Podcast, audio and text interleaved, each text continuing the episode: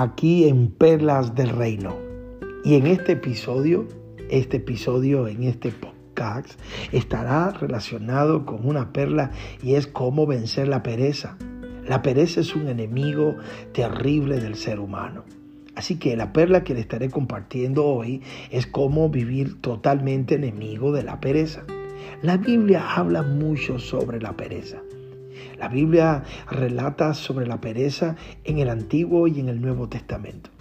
¿Por qué la Biblia dedicará tiempo a este tema? ¿Por qué Jesús, los apóstoles, por qué Salomón, por qué eh, hombres en la Biblia eh, eh, dedicaron tiempo a hablar sobre la pereza? Porque la pereza es muy importante identificarla como enemiga de la bendición, enemiga de la prosperidad, enemiga del alcance de las metas, enemiga de los logros. Puede ser que en este día eh, estés enfrentando este gigante, este eh, tema de la pereza va a ayudarte a vencer ese gigante.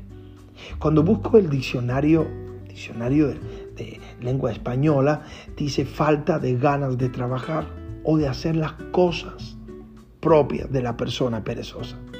Dice el diccionario de lengua española lo siguiente también, vagancia. Dice también debilidad o lentitud en las acciones o los movimientos. Vuelvo a repetir, pereza, según el diccionario de lengua española, dice le falta de ganas de trabajar o de hacer cosas.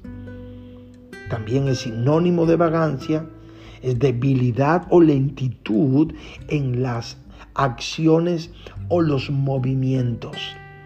Entonces podemos ver que una persona puede tener a Dios, una persona puede tener sueños y planes, pero si no está vinculado sus sueños y sus planes, no está vinculado en su corazón el anhelo de avanzar, el anhelo de, de, extenderse, si en su corazón no está el anhelo de avanzar con toda la precisión, con toda la, la, la, la dirección correcta y el ánimo correcto, no va a poder avanzar. Una persona puede tener inclusive sabiduría, puede tener entendimiento, puede tener una persona llena de dones, pero si no tiene un carácter desarrollado y no trabaja fuertemente en obligar, obligar su carne a someterse a la disciplina de lo que tiene que hacer, la pereza toma ventaja y no podrá vencer. Cuando buscamos en la escritura, dice la Biblia en Proverbios 20, versículo 13, no ames el sueño para que no te empobrezcas. Abre tus ojos y te saciarás de pan. La Biblia dice en el Proverbios 20:13 de la Reina Valera claramente que no ames el sueño. ¿Querrá decir la Biblia que no, eh, que no tengamos nuestros horarios de sueño? No, no, no quiere decir eso. Cuando dice no ames el sueño, habla que no uses el sueño para un deleite. Solo duerme lo necesario. Pero la pereza está muy conectada a un amar al sueño. Si vives en la tierra continuamente, durmiendo es como si no vivieras. El amar el sueño, cuando leemos en Proverbios 20:13, se refiere en ese amor a estar durmiendo. Cuando duerme es como si no viviera. ¿Y qué va a pasar si, si amo el sueño? Dice la escritura, para que no te empobrezcas. Está hablando claramente en Proverbios 20:13 que el amar el sueño va a llevarte a la pobreza. Abre tus ojos, dice, y te saciarás de pan. Está vinculado el mantener los ojos abiertos con que haya prosperidad, haya alimento en la casa.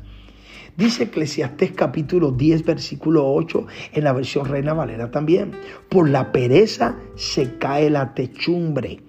Cuando dice la Biblia, por la pereza se cae la techumbre y por la flojedad de las manos se llueve la casa.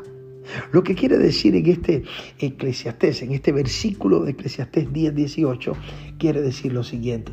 Que cuando no hay un espíritu emprendedor de ser diligente, vemos un pequeño, una pequeña apertura, una pequeña apertura, una fisura, vemos una grieta en el techo y la dejamos para mañana. Ahí entra la pereza.